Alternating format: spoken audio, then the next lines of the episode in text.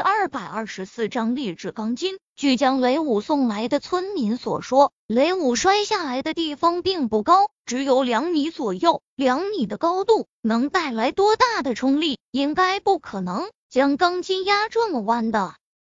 如果一个人从两米的高度摔下来，就将钢筋压弯的话，那么怎么作为支撑整栋大楼的骨架？林若风抓住钢筋一节。比较直的部分，双手用力，随着他不断的加大力量，钢筋竟然在他的手中出现了弯曲。林若风觉得自己并没有用上多大的力量啊，竟然就将钢筋给掰弯了。当然，他感觉中没有用多大的力量，其实已经远远的超越了普通人的最大力量。但尽管如此，也不应该将钢筋给掰弯啊。这钢筋有问题啊！很快，林若风就得出了这么一个结论。得出这么一个结论后，林若风面色很是凝重。不过，真相是不是这样，他还需要去验证。怎么验证？很简单，他家盖新楼的时候用的钢筋，都是他父亲林大牛和村里的人亲自去建材市场买的，在质量上绝对没问题。现在楼盖好了，还剩下一些钢筋扔在房屋后面。只要将手中的这根钢筋和他家用的钢筋对比一下，就能判断出这根钢筋是不是有问题了。回到家后，林若风去了房屋后面，找出一节钢筋，双手握在钢筋两端，用力掰动。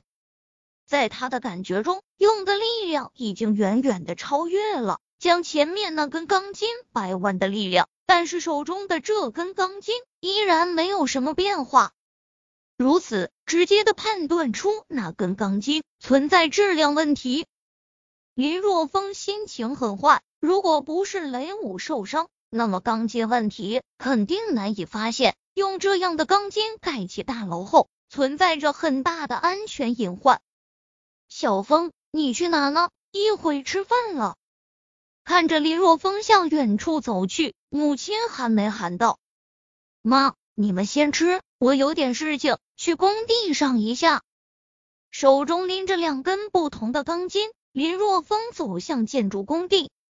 此时，工地上已经停工了，吊塔上一个灯泡照亮整个工地。不远处的铁皮房子中有灯光传出。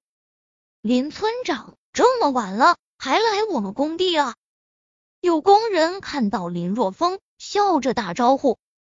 林若风点了点头，问道：“你们的员工在不在？”严宽是这个项目的总负责人，一直住在工地，监管着整个工程。这种钢筋有问题，他不可能不知道。哦，我们的员工在的，他在房间中。工人住的铁皮房都是上下铺，很是拥挤。虽然严宽也是住在铁皮房中，但是他却一个人住一间房。他的床也不是上下硬铺，而是一张大床，而且还垫着一张柔软的席梦思。严宽的房间门没关，是虚掩着的。当林若风来到门外时，听到严宽正在房间里哼着小曲。严公今天的心情不错啊。林若风站在门口。冷声开口：“哎呦，是林村长，快进来坐，快进来坐。”严宽从床上起来，打开房间的门，满脸笑意，很是客气的将林若风请进房间中。林村长这么晚了，是不是有什么事儿？严宽笑着问道。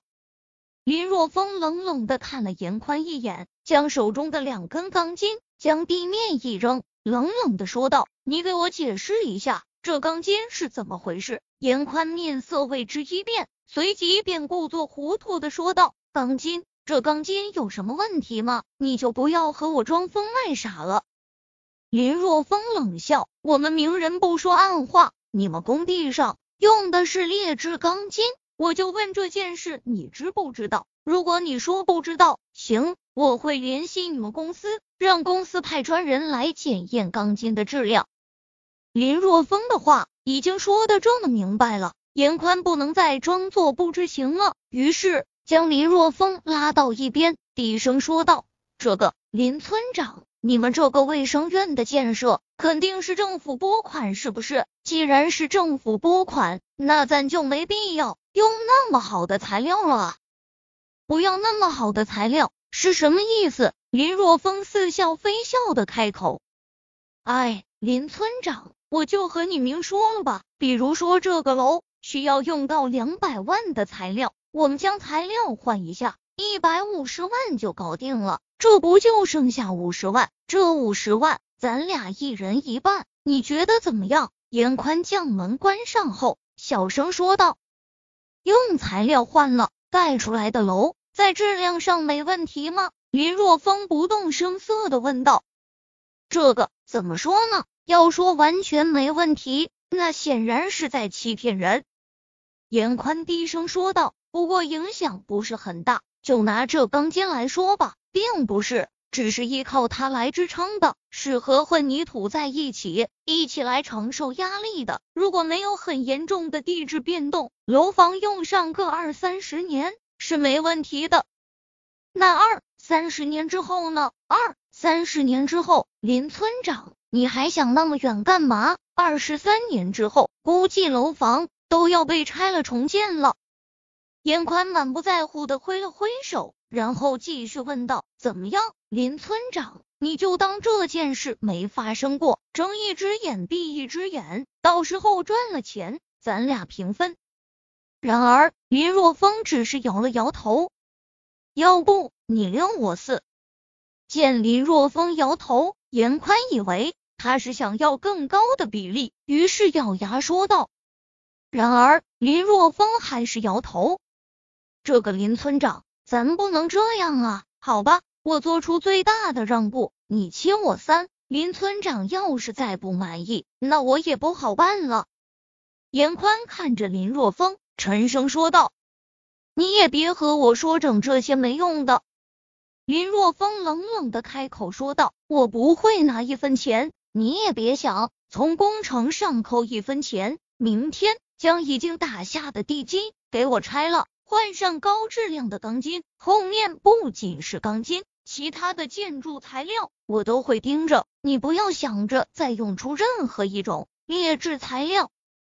卫生院扩建，他捐献了五百万，现在让他用劣质材料来贪污钱，真是一件天大的笑话。